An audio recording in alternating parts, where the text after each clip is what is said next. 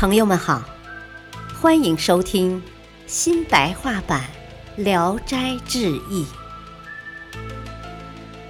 播讲汉乐，卷二，凤阳市人。凤阳有个读书人，背着书箱子到远方去游学。临行时对妻子说：“啊，半年就回来。”可是过了十多个月，竟然毫无音信。妻子翘首盼望，想得很厉害。一天晚上，他刚刚躺到枕头上，看着月光在纱窗上摇着树影，一股离别的思绪缠绕上心头。正在翻来覆去的时候，有一个美人。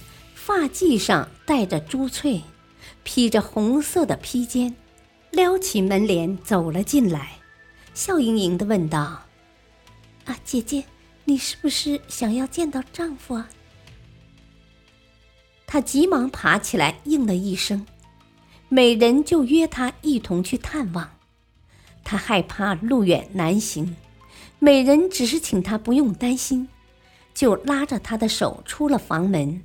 一同踏着月光，大约走了一箭之地。他感到美人走得很快，自己的脚步很吃力，就招呼美人等一会儿。他要回家换穿软底鞋。美人拉他坐在路旁，从自己的脚上脱下鞋子借给他穿。他高兴地穿在脚上，幸好正合适。再站起来，跟着美人往前走，就健步如飞。走了不一会儿，看见丈夫骑着一匹白骡子回来了。读书人看见妻子，大吃一惊，急忙跳下坐骑，问他：“哦，你要上哪儿去啊？”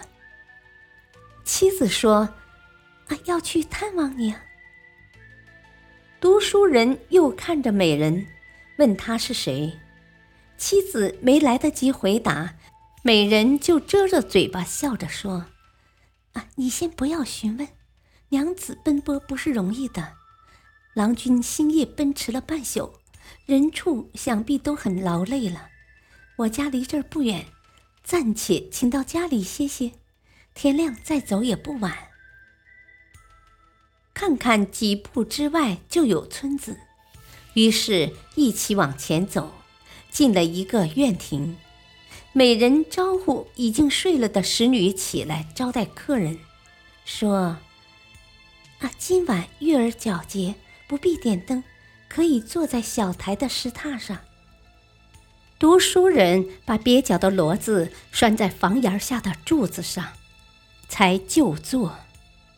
美人对他妻子说：“啊，鞋大不合你的脚，路上很累赘吧？回去有骡子可骑，请把鞋子还给我吧。”妻子向他道谢，就脱下来还给他了。不一会儿，摆下了酒果，美人斟着酒说：“啊，夫妻久别，今夜团聚，敬献一杯浊酒，表示对你们的祝贺。”读书人也拿起酒杯向他回敬。主客谈笑风生，四只脚在桌子底下交错在一起。读书人眼盯盯地看着美人，一次又一次地用调戏的语言进行挑逗。夫妻刚刚团聚，连一句寒暄话也不说，美人也用目光传情，像谜语似的说些春话。妻子只是默默地坐着，假装是个傻瓜。过了一些时候，逐渐喝醉了，两个人的话语越来越轻佻。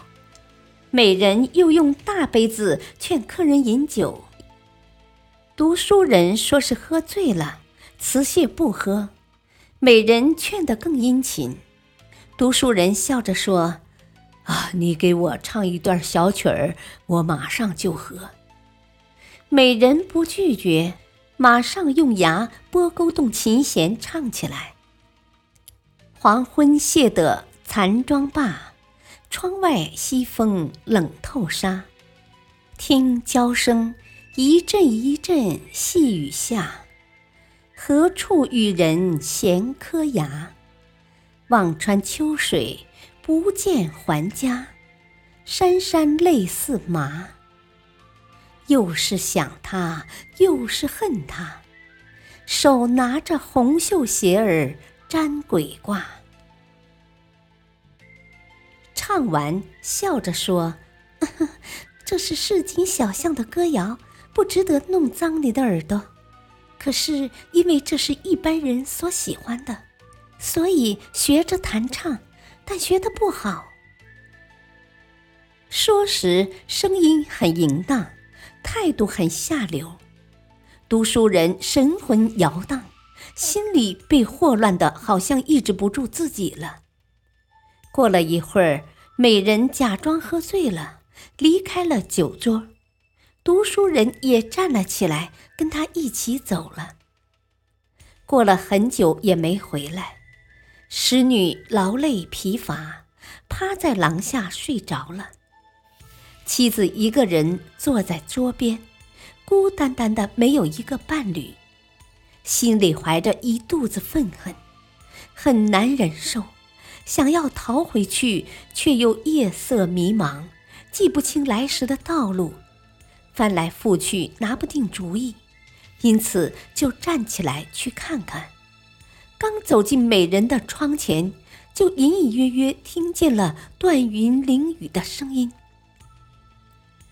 再一听，听见丈夫素常和自己那种不庄重的亲昵之声，也尽情的倾吐出来。妻子听到这里，手颤心摇，觉得受到了没有比这再大的屈辱，心想不如出门跳进大沟里摔死算了。她气愤的出了大门，正往前走着。忽然看见弟弟三郎骑马来了，急忙下马问他上哪儿去。他把听见的丑事全都告诉了弟弟。三郎火急了，立刻和姐姐返回去，径直进了美人的家。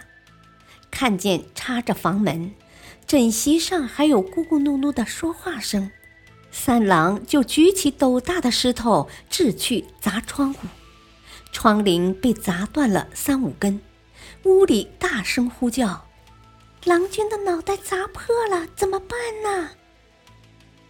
妻子一听，吃了一惊，就大哭起来，埋怨弟弟说：“我没有叫你杀死丈夫，现在如何是好啊？”三郎瞪起眼睛说：“啊，你哭哭啼啼的催我来。”刚出了胸中这么一口恶气，你又护着丈夫，埋怨弟弟，我不习惯宫里这样的女人驱使。说完，默身就要走，他扯住弟弟的衣裳说：“你不带我回去，要上哪儿去？”三郎把姐姐推倒，挣脱身子走了。他突然惊醒了，才知那是做了一梦。过了一天，读书人果然回来了，骑着一匹白骡子。妻子感到很奇怪，但是没有明说。读书人那天晚上也做了一个梦，梦中的所见所遇，说起来和妻子梦到的完全一样，互相很惊讶。